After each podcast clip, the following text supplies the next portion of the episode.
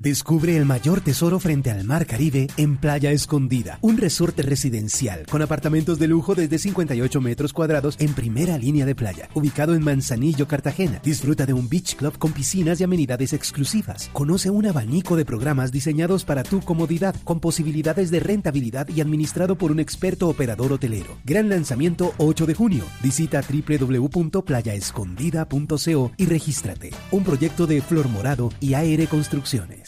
30 minutos de deportes, de conspiraciones y de golpes de Estado en el fútbol colombiano. Tito Puchetti.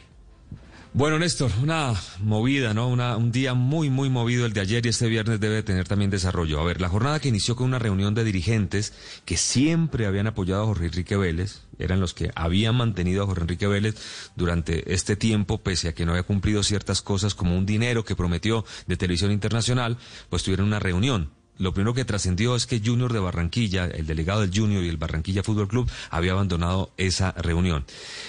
A ver, de esa reunión de, mm, de 16 equipos, pues surgió la idea de que le iban a pedir la renuncia a Vélez y le iban a quitar tal apoyo.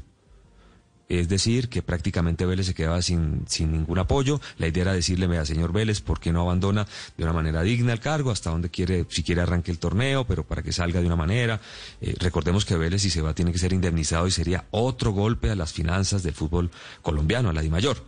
En fin, en medio de estas situaciones que va para acá, va para allá, una reunión que duró mucho tiempo, surgió otra idea que terminó moviendo de foco toda la información, Néstor.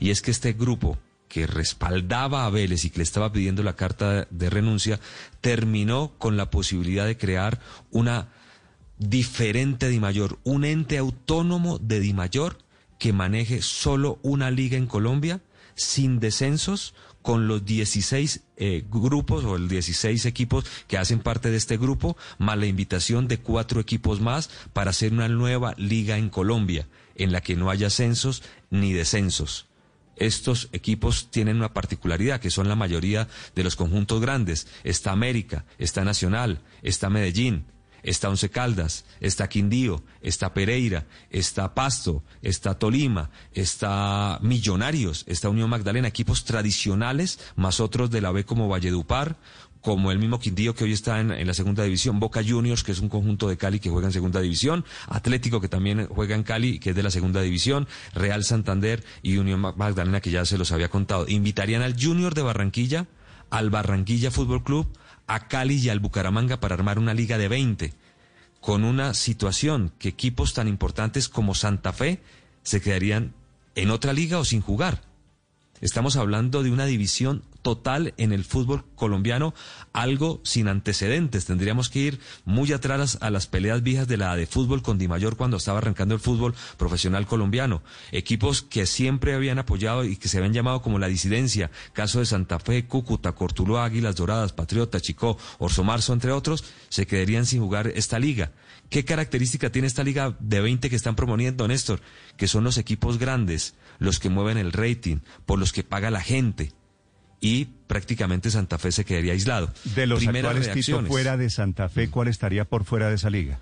Por ejemplo, Cúcuta, que es una ciudad mm, muy representativa, de muchísimo público, que siempre ha llevado público a su estadio, que ha tenido muy buenas participaciones, pero que se quedaría sin fútbol. ¿Por qué? Porque han hecho parte de este grupo de disidentes que ha estado en contra. ¿Qué característica tienen? Excepto Santa Fe que son equipos pequeños, que no son muy grandes y que casi siempre se han juntado y han tenido la mayoría y han definido todas las decisiones importantes en el fútbol profesional colombiano. Los pequeños crearon, eh, lograron organizarse muy bien y le ganan a los grandes en todas las votaciones.